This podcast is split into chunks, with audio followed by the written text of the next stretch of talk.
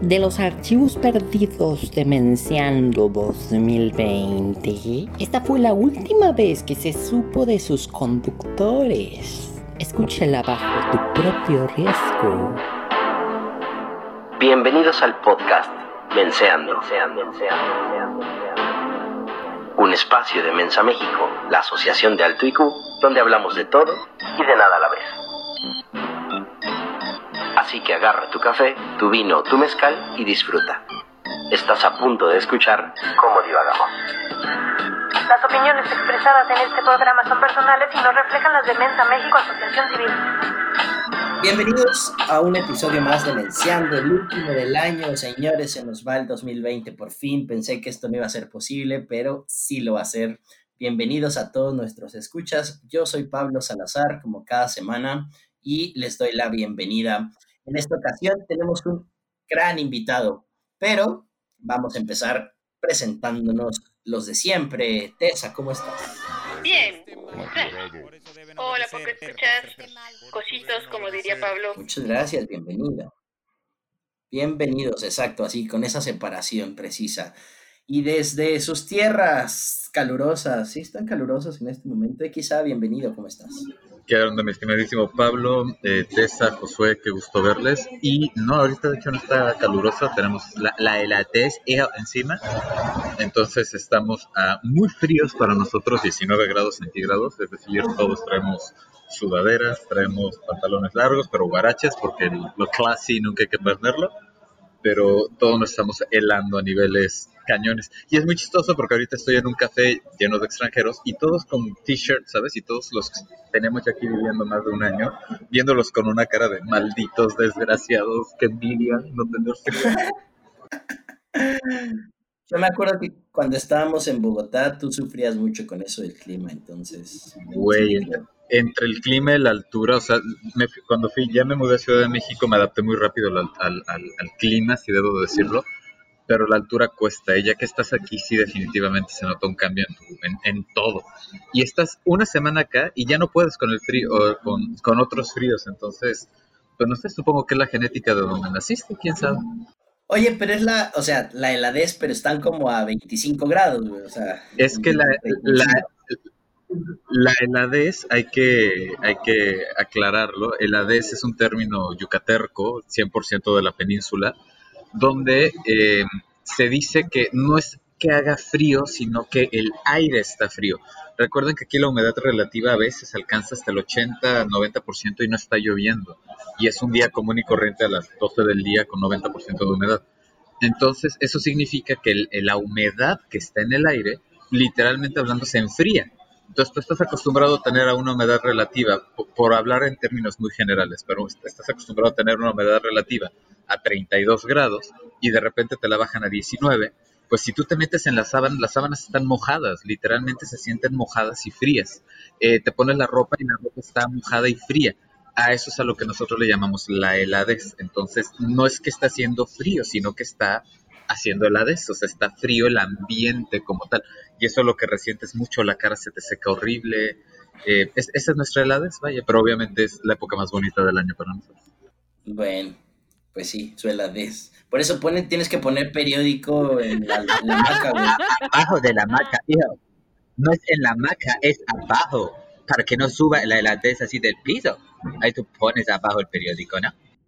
Ah, muy bien, sí. Lo vi en algún video en, de Yucatecos. Sí, sí, yo también vi ese video. Mira. Muy bien, pues les dije que hoy teníamos invitado, ya lo saludaron y ya lo voy a presentar para que pueda participar porque se debe sentir ahí como que nada más estamos hablando y ni puede decir nada.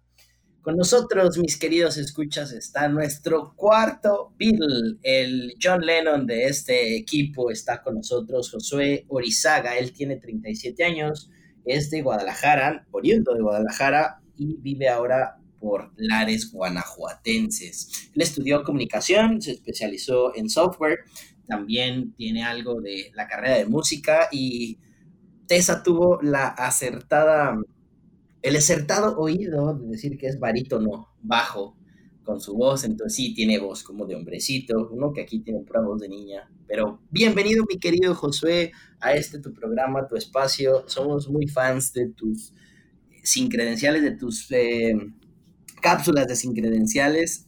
Bienvenido a este tu programa, hermano. Gracias, gracias Tessa, Pablo, XA. ¿Cómo están? Aparte de fríos. Muy bien, aquí animados. Aparte, la, la DES diría el XA. Pero aquí sí tenemos luz, ¿eh? Déjenme presumirles eso, bola de chilango sin luz. Ah, horrible, güey. Eso de que no tengamos luz. Yo creo que ahora sí es el apocalipsis. No fue solo, no fue solo Ciudad de México, también fue en varias partes del país. Sí, Whatever. sí, fue- Eh, eh, fue en zona Watch, o sea, fue de la península de Yucatán para la izquierda, entonces es chilango y Watch. O sea, en el sureste no fue, No, fue también del no. En el sur. En el sur, En el sur no sé, en el este no, en el este estamos bien. no, pero yo también leí que en la península también hubo, hubo cortos. Pues aquí como tal en, por lo menos Cancún, Tulum y Playa, que hoy estuve en los tres lugares, negativo. Ya es el 2020, güey. Justo en el, el episodio anterior hablábamos de lo que... No, güey, es, es 2020 desde el primero de enero, eh, te lo juro. O sea, me refiero a... ya sé, güey, pero... I know, I know. Hoy es el día de las obviedades, como que Guanajuato y León y, y Celaya no están en el mismo estado, ¿no? La verdad es que, Josué, no estamos grabando. Hoy es Día de los Inocentes y la verdad es que, Josué, no estamos grabando. Todo fue una broma, no te queríamos invitar. La verdad es que no va a salir este episodio. Pues yo sí los estoy grabando. ¡Ah! Bien bajada ese valor. Oye, pero si él es el John Lennon, ¿quién es? Yo pido ser Paul, yo pido ser Paul. Yo dije que el Paul muerto. El Paul muerto. el Paul vivo. No, pues me toca ser Ringo Starr en este. Mientras no sea Yoko Ono. Mientras no sea Yoko Ono. Pues mientras no te involucres con XA, creo que no te va a tocar ser Yoko Ono.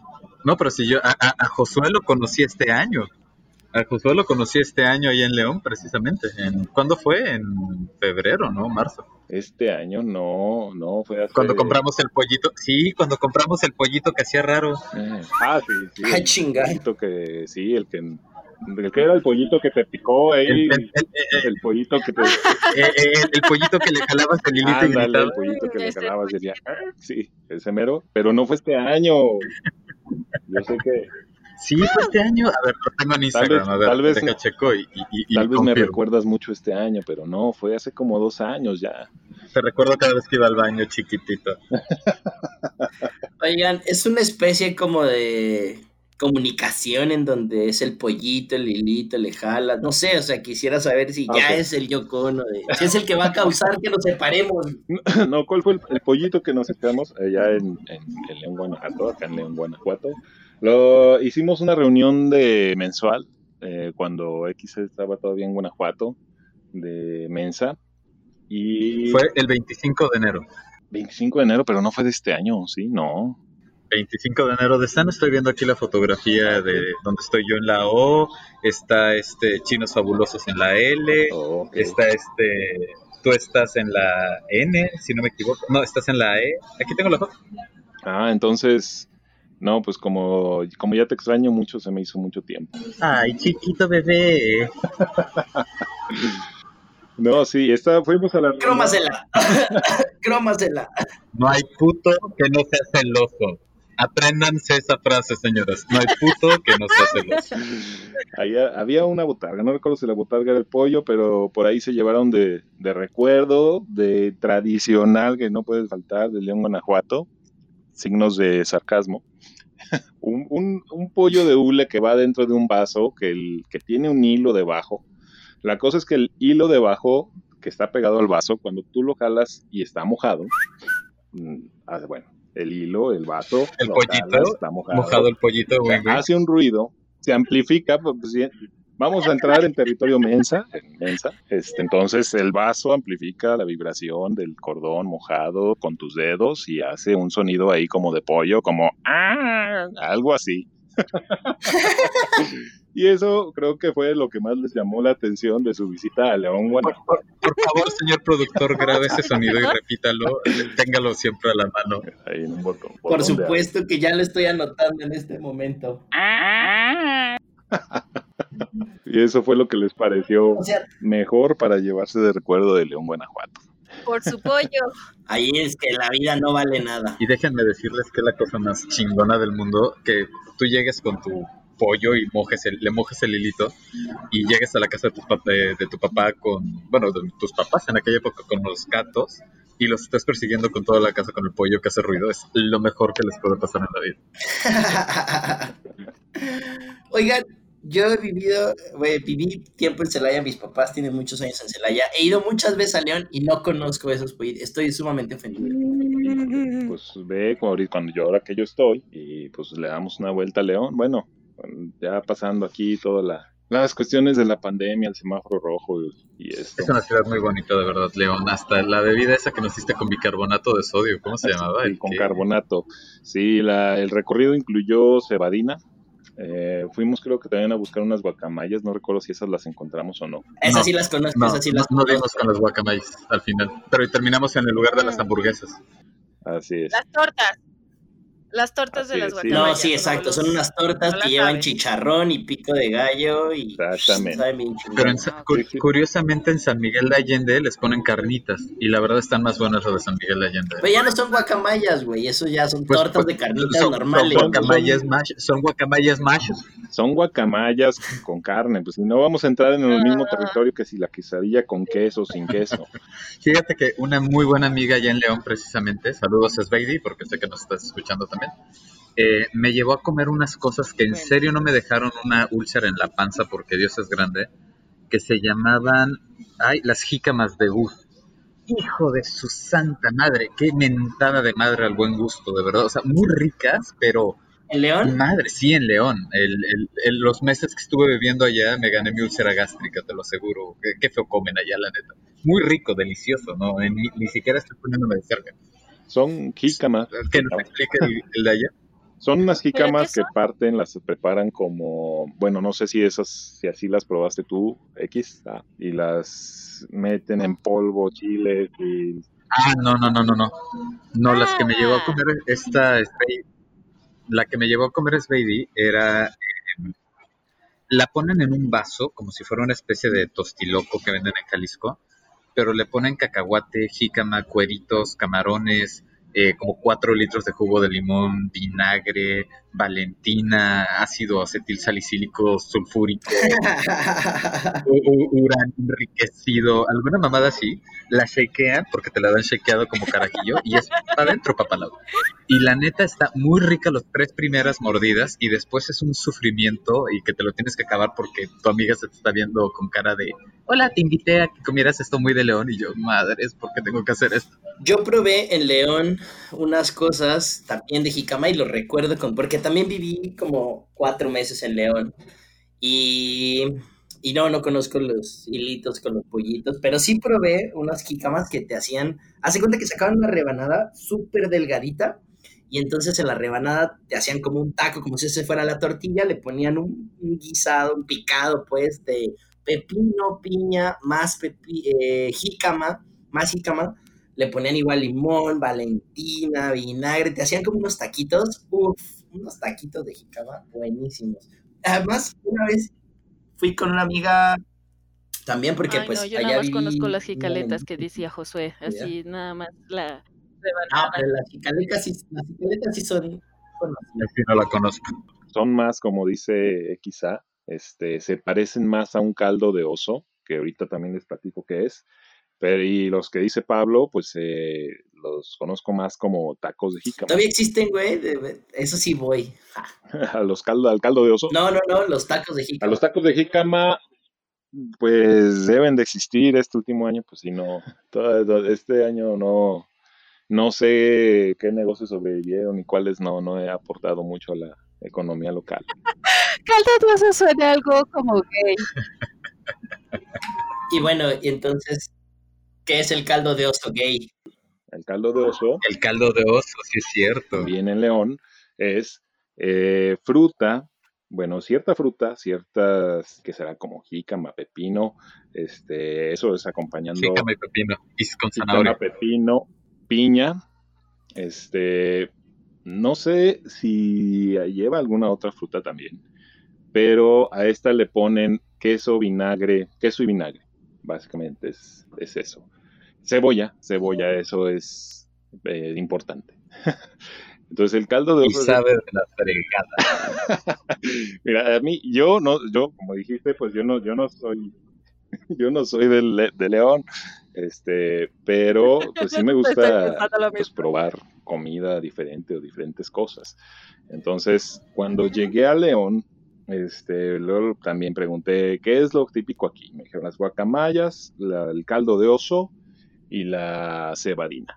Entonces, las guacamayas, pues bien, hay algunos que dicen que no tienen chiste, a mí sí me gustan, digo, no es, si la quieres hacer un platillo diferente o que se parezca a otro platillo, pues, pues no va a ser el otro platillo, pero, pero dentro de lo que son, pues digamos que son así como para, como tipo la torta ahogada de Guadalajara, este, en el sentido de que, pues para la cruda o así, algo con chile después de un día que ocupas eh, les- despertar, pues va, el caldo de oso, fui, lo, pues busqué ahí en el centro donde me dijeron que era donde podía encontrar alguno bueno, compré un, un vaso, me lo comí, fíjate que la, o sea, empezó a comerlo, o sea, tenía un sabor diferente, sí es algo que se puede llegar a disfrutar tal vez, no sé si también sea un gusto, un gusto adquirido, pero la cebolla, al menos la que en el vaso que a mí me tocó, pues, la cebolla ya la tenía aquí en la nariz así Guácala. muy presente y no podía seguir comiendo. O sea,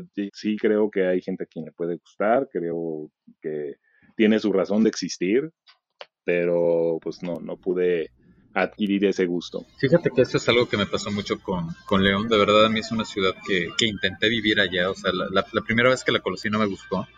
Pero ya la segunda vez que fui, cuando quise vivir en Guanajuato, hice el experimento. Me gustó mucho porque es una ciudad que a mi parecer tiene muchísima personalidad. Tal vez sea una de las ciudades con más personalidad de todo México en cuanto a, a lo que es ser leonés, de, de como le dicen allá. Eh, pero sí me llamó muchísimo la atención que su comida es una especie de mezcla de todos lados que termina sin ser nada. Tú lo has dicho, el, caldo de oso es básicamente un tejuino eh, más ácido.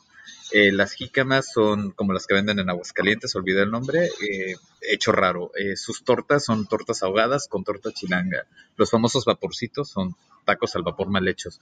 Gastronómicamente hablando, no entiendo por qué, si es una ciudad con tanta, tanta tradición, cultura, permanencia, de verdad es una ciudad, a mí en lo particular, insisto, que admiro mucho por su cultura, o sea, por la cultura leonesa como tal. Si es una ciudad que no tiene nada que ofrecer gastronómicamente a comparación, por ejemplo, de un San Miguel de Allende, de un Guanajuato mismo, de un Celaya incluso.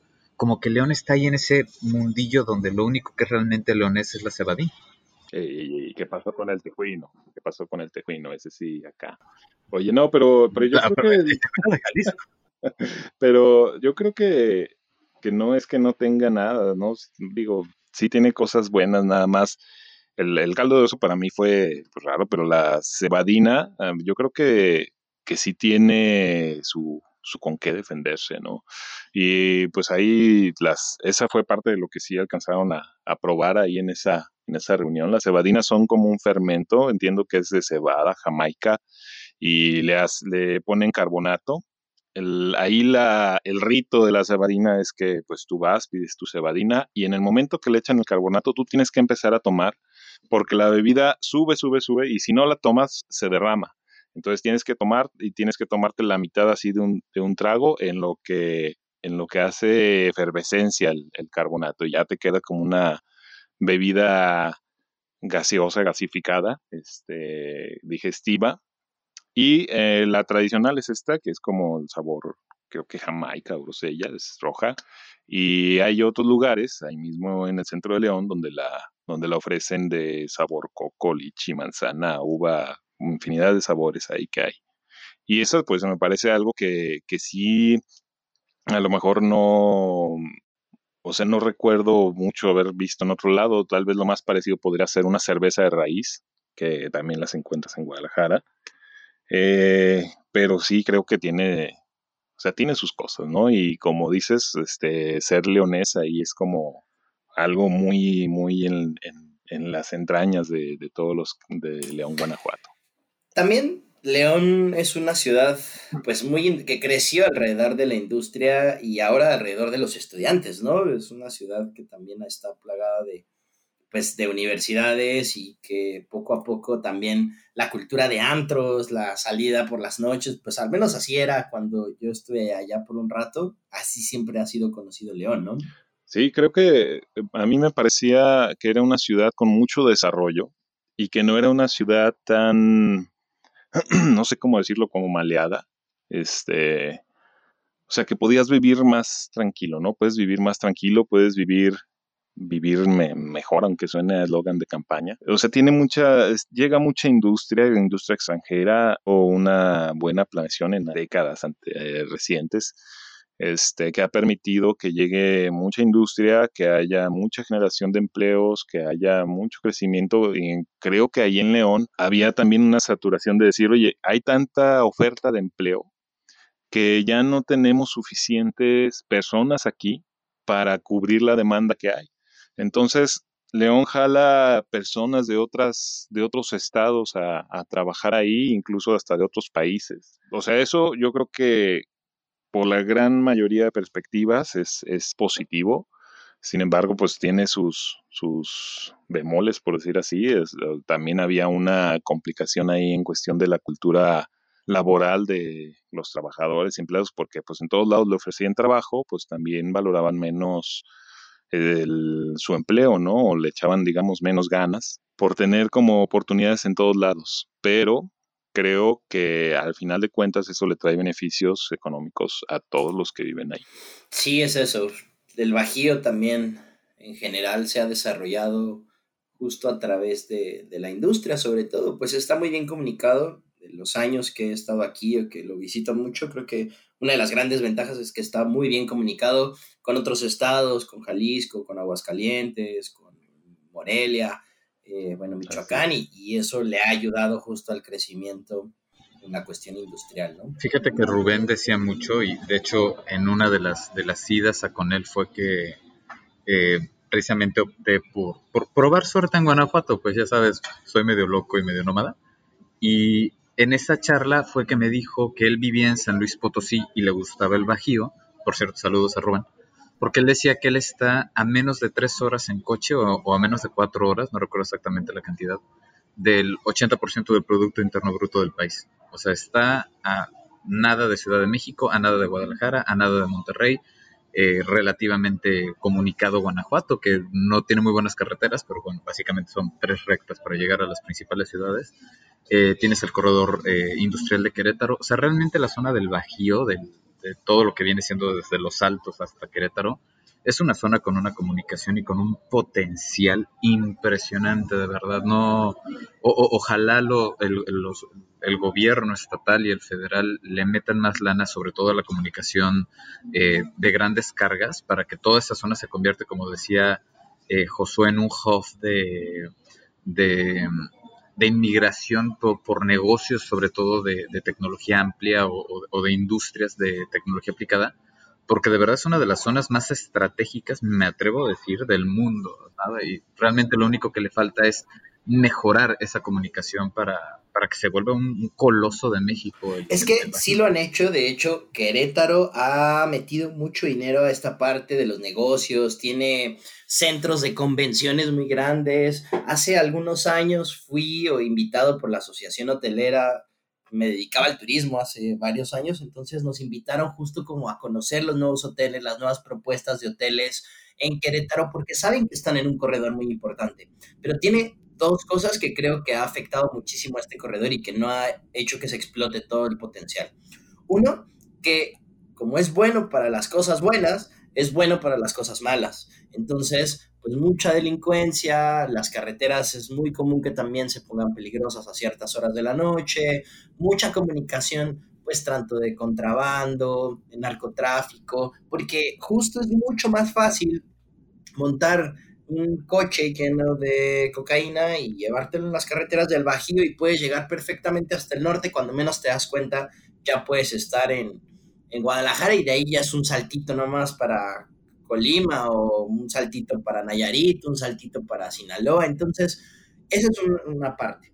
Y la otra, que pues hay tanto dinero también ahí en este corredor que los políticos han aprovechado y pues han hecho de un montón de dinero a costas de, este, de estos corredores o de estos parques industriales, hay muchísimos en donde justo y al lado hay mucha hotelería donde llega el empleado, va al parque industrial, se hospeda ahí mismo. Entonces, a costa de eso también, pues muchos políticos han aprovechado y no se ha desarrollado por completo porque pues han solo jalado para su molino. Entonces creo que esas dos cosas tampoco han ayudado mucho a, a desarrollar como tú piensas y que creo que también tiene mucho potencial. Pues sí, creo que, creo que pues eso pasa en todos los lugares, o sea, se da como en esos extremos, ¿no? En, lugares donde hay pobreza y en lugares donde hay mucho desarrollo.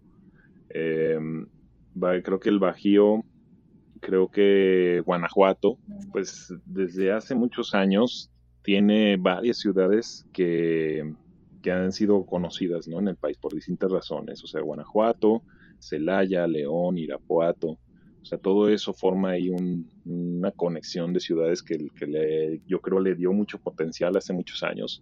Ahorita yo creo también que, el, que la parte de trabajo y desarrollo se está concentrando más en León Silao. Y ahorita que dices de eso, pues ahí donde estás, pues también cuídate, porque en Celaya es donde está más, más, más canijo el asunto ahorita. Sí, cuando yo vivía en, San Miguel de Allende, los meses que estuve allá, eh, siempre tuve la tentación de ir a, a, Celaya, ¿no? Y en una ocasión tuve que ir a como un fort, a un pueblito que está entre San Miguel y, y, y Celaya. Y fui con esta persona y estábamos charlando y le dije, ¿sabes qué? Yo creo que de aquí voy a aprovechar y me lanzo a Celaya para conocer Celaya, no tengo luz. Y literal se me queda viendo y me dice, ¿para qué quieres ir a Celaya? Le dije, no, pues tengo ganas de conocer, y sabes, tengo que irme a comprar una cajeta. Y se levantó, fue al lugar, bueno, fue a una fábrica y me, me regaló un, un tarro de cajeta. Y me dijo que esto sea, y me lo tienes que prometer, lo más cercano que llegas a Celaya porque te quiero con vida. O sea, a ese nivel de, ese, nivel de terror hay en, pues, en alguien que vive, ¿no? Relativamente cerca. Y en todo San Miguel de Allende toda la gente alrededor decía que lo peligroso era la salida a Celaya, que lo más feo de San Mike era que estuviera tan cerca de Celaya. De verdad yo no sé qué está pasando en Celaya, pero a mí me lo vendieron como el lugar más terrorífico de la Tierra y recalco, a mí me tocó vivir en el Caracas del 2016, que estuvo de la, o sea, de que no era la ciudad tal vez más peligrosa del mundo y me lo han vendido como que era un paraíso comparado con lo que es Celaya ahorita. Es neta que está tan, tan, tan jodido. Celaya Sí, Celaya. Pues mi opinión es que sí está bastante mal y que mucha gente también aprende a vivir con eso. También tengo la teoría de que las cosas están mal para la gente que está metida en muchos rollos malos. Digo, yo no siempre ha habido daños colaterales y no digo que, que por si eres bueno no te pasa nada, pero la verdad es que eh, los no sé, de las cosas que he escuchado que le sucede a la gente, tristemente ha sido que, pues, gente que no, ya sabías que que vendía limones, gente que que andaba ahí metiéndose en malos pasos. Tengo un par de conocidos o más de un par de conocidos que pues desaparecen, pero pues claramente sabes en, en, qué están metidos, ¿no? De alguna manera, que no es gente que tiene toda la educación. No, no quiero juzgar a nadie, o sea, no quiero que este suene a juzgarse, no creo que nadie se merezca eh, fatal, pero sí, o sea, sí está mal. No creo que sea un Tamaulipas en donde se registran balaceras y los niños tienen que saben qué tienen que hacer si hay una balacera y tirarse al piso. Creo yo que sí hay, pues, que ataques a en donde más ha pegado es al comercio y creo que ahí es en donde debería de empezar el gobierno en la extorsión a los comercios. Mucha gente cierra sus negocios porque te piden 60 mil pesos al mes y tu negocio registra 70 mil, entonces dices, güey, pues de qué voy a vivir, ¿no? Creo que ahí es donde está realmente el problema. No que tema por tu vida, sino más bien por la cuestión de poner un negocio, de vivir aquí, de ese tipo de cosas. Eso es lo que creo que, que ha que está mal. Yo, yo creo que por las, que por ambas cosas. O sea, como dices, la gente se acostumbra y yo creo que eh, estés en la ciudad más peligrosa del mundo en turno, ahí la gente sabe como decir, ah, pues es, si haces así, así, así, pues andas bien, ¿no? Pero pues en una que te toque estar en el lugar no adecuado, en el momento no adecuado, pues las consecuencias pueden ser pues muy graves. Y lo que dices, el comercio, sí, yo creo que, que eso sí ha afectado mucho a Celaya.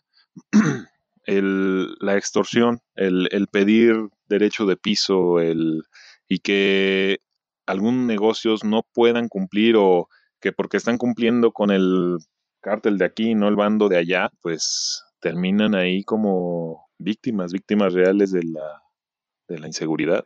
Sí, en eso sí tiene razón y si nos vamos a la cuestión probabilística, pues hay mucho más probabilidad de que estés en el momento desafortunado, en el tiempo desafortunado aquí en Celaya, que estando en alguna otra ciudad que no sea con este nivel de peligrosidad, y eso no lo niego completamente. Y sí, o sea, me parece que además a mí me parece muy triste que la, la gente tenga que vivir con miedo, que no quiera salir de noche, que después de las siete y media de la noche es como, no, ir al Oxxo, no, ni madre, o sea, que voy al Oxxo porque, pues, ¿a qué, no? Que cierren los negocios ya en la, noche, ya no hay vida nocturna, des, digo, ahorita por pandemia, pero desde antes de la pandemia ya era como, uy, no, salir a un bar a divertirse era realmente muy feo y, y sí, a mí sí me da mucha tristeza que mi familia, por ejemplo, que vive aquí, tenga que vivir con ese miedo. Yo no soy capaz de entender, la verdad. O, sí lo entiendo, pero a veces, pues, venir de otros lados, como bien dices, o te acostumbras o también vives con ese temor constantemente. Sí. Muy triste. Sale, y aquí le tienes miedo nada más a que te peguen er. Qué bonito. le tengo miedo a que Tessa no vuelva porque se acaba de ir. Ah, Nos abandonó. Es que ya regresó al tercer mundo. Ya, ya, ya, ya. Se regresó al tercer mundo. a lo mejor la imaginábamos. Pero bueno, el año va a acabar igual para todos, no importa si estamos en Guanajuato, el 2021 ya va a ser mejor, yo tengo fe. Ah, no es cierto, mentira, va a seguir siendo, todo va a estar mal, amigos, prepárense, el apocalipsis. Quieres o no te da la ilusión, ¿no? De, de, de que todo va a estar bien y de que todo va a mejorar, o sea, es parte de, del decir, o sea, que- por lo menos, o sea, vamos a pensar que en el 2021 sí vamos a tener otra vez COVID y todavía vamos a tener eh, políticos raros, pero piensa en eso, ¿no? O sea, que ya no va a estar Trump en Estados Unidos, que si bien, o sea, el, el que entra es básicamente lo mismo, pero en, en viejo, eh, más bien en más canoso, porque creo que es más viejo Trump, pero es un cambio de, de dirección del país más poderoso del mundo. Eh, tenemos ya vacuna contra el, el COVID-19, como que sí trae un poquito más de esperanza que, que lo que nos deja el 2020, ¿no? O sea, a mi gusto sí hay, sí hay un granito más, sí hay un rayito de esperanza un poquito más grande. Siempre, ¿no? Cambiar de año de alguna manera siempre es un ritual en donde uno piensa como, ah, ahora me va a ir mejor o ahora sí voy a empezar. ¿Por qué somos así? Como que decimos, ah, el lunes ya empiezo y el lunes empieza otra semana. O sea, ¿por qué no somos capaces de quitar esos, esas barreras, de difuminar un poco el cambio y decir, pues es un año, un día más, pero, pero venga, sí ya hay un- una nueva vibra, como de vuelvo a empezar, empiezo. Se acaba el mundo, el mundo se va a acabar, el mundo se va a acabar. Los problemas. el- Ahí sigues, Tessa. Ahí sigo yo. Sí, tú sí. en el mismo lugar o, o tu vida ya mejoró simplemente porque cambió Se el año. la pues no, pero esa es nuestra forma de pensarlo como algo más optimista. Es nuestra forma de ser como Se nos va, bueno. no se nos va. creer. La pregunta es, ¿el, dos- ¿el 2021 le dará buen internet a Tessa? Se abren las encuestas, pueden seguirnos en nuestras redes sociales, arroba Mensa México, y nos pueden decir ahí si ustedes creen que Tessa ya va a tener un buen internet, si no va a tener un buen internet, y si no lo va a tener, si hacemos una vaquita para que le compremos internet satelital.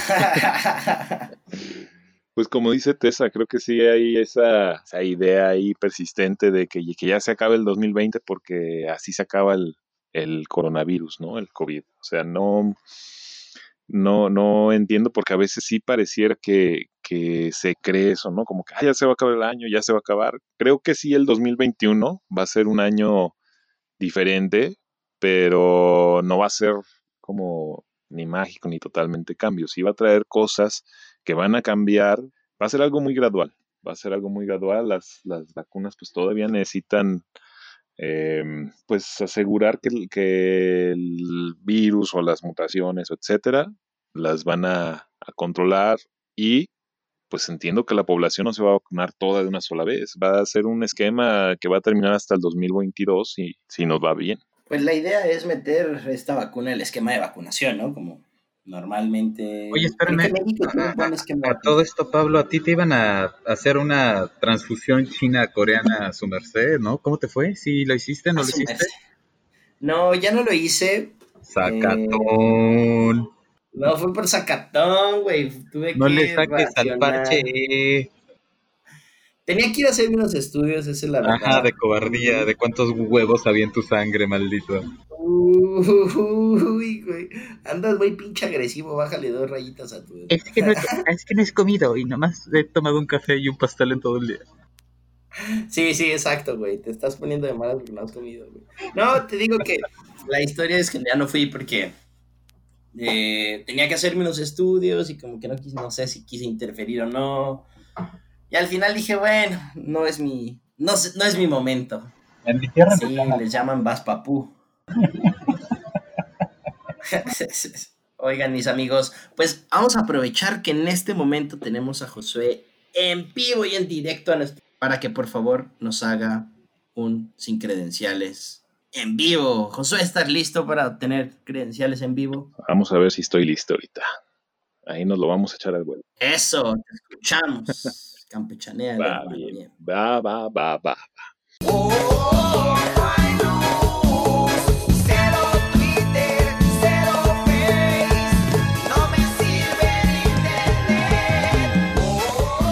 Y pues se nos muere el año. No vayas a la luz, aunque la luz no venga a nosotros. Hoy, justo hoy que grabamos este podcast y me tienen como invitado, qué buen gusto. Y bueno, también todos cometemos errores.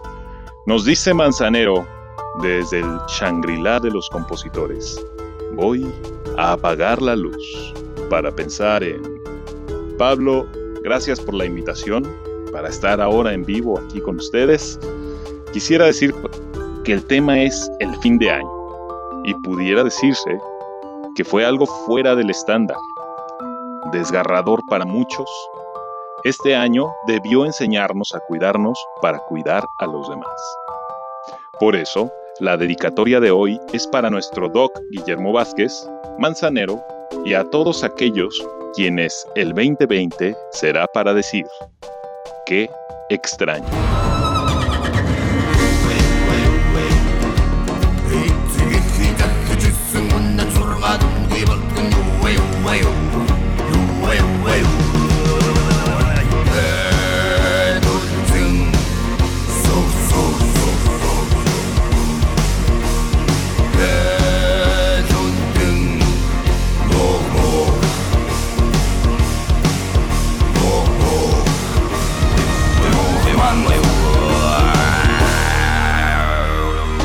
Si no le hallamos forma al año, yo les platico, o mejor les platico la canción.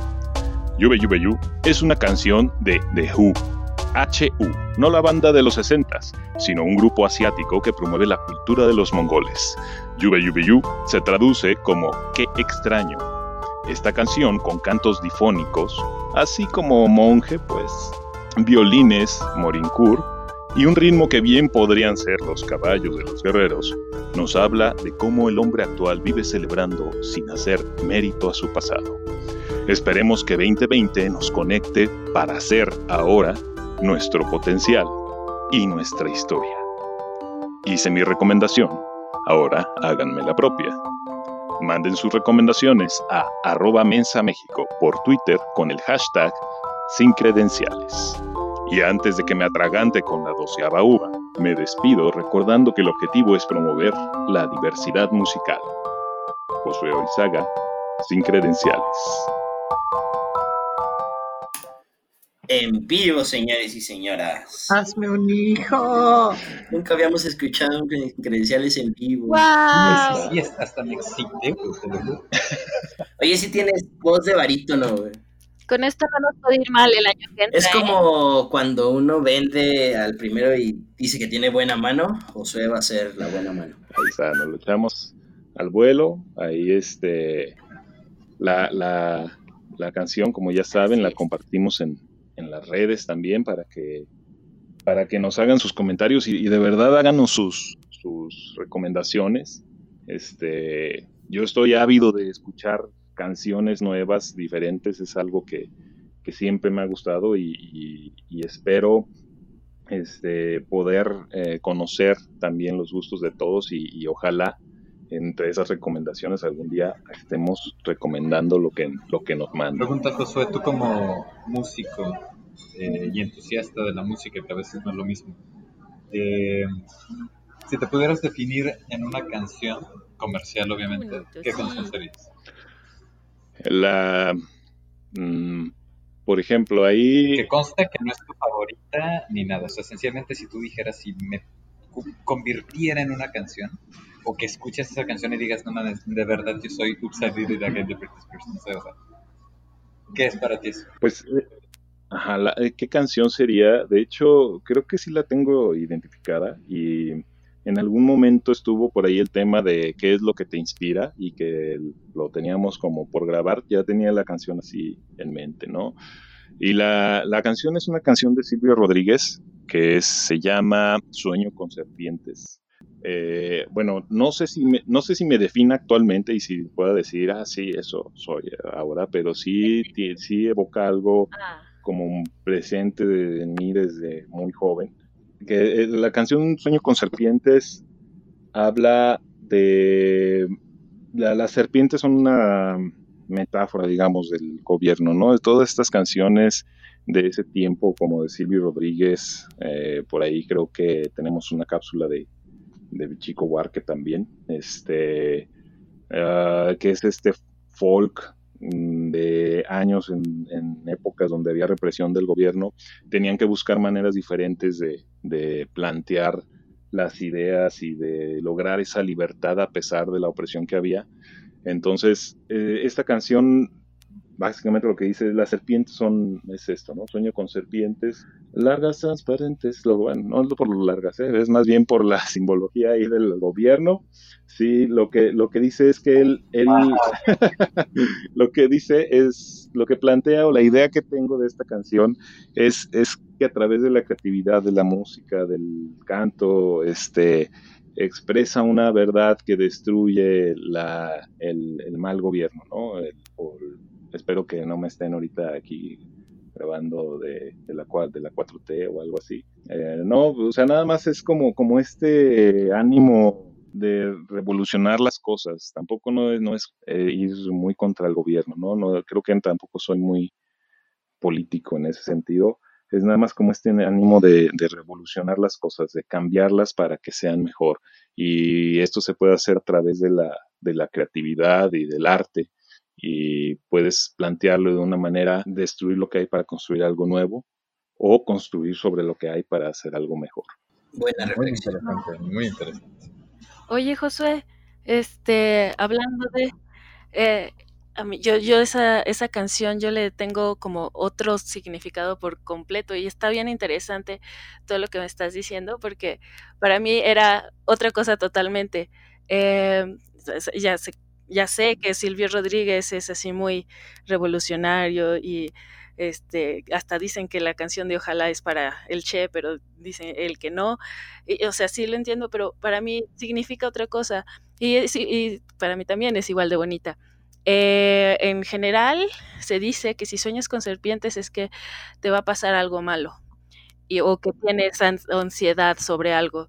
Entonces, para mí es como, como estás luchando contra tus ansiedades.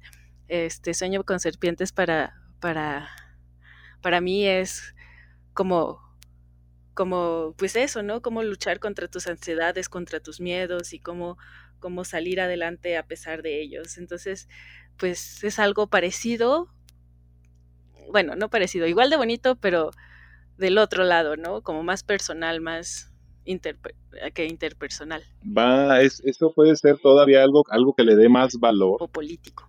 Ajá, sí, sí, y el, yo creo que el arte al final mm, ejerce el efecto en, o el efecto se vuelve arte cuando uno lo, lo, lo consume y resuena con, con, lo que tienes en tu vida. Un momento, voy a hacer una pausa porque tenemos un. Yo, Ouch. Pero, Tessa, ¿escuchas a XA? No, XA no que diga algo. Tessa. No, no está diciendo Sí, nada. está diciendo no. Sí, no, no escucha a Tessa. No, no le escucho. Ok, listo. Denme un segundo. Josué, ¿nos escuchas? Sí, yo los escucho a Te los escuchas muy tres. cortado. Yo sí lo escucho bien.